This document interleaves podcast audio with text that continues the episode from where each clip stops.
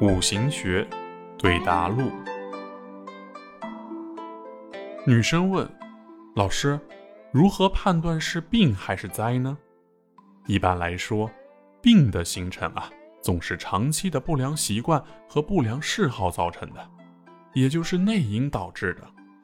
我们可以从时间局的原局中看出来。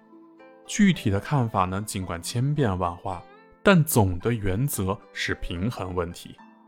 或寒，或燥，或伤，或不流通。在细节上，根据五行的发生发展的运动规律，最明显的是病和衰的两地状态。灾的由来呢，是外因导致的，是人生的轨迹在匀速的运动中突然遭到外力的作用。改变了进行的路线造成的，在细节上多见于岁运并临、天克地冲以及空亡的天时。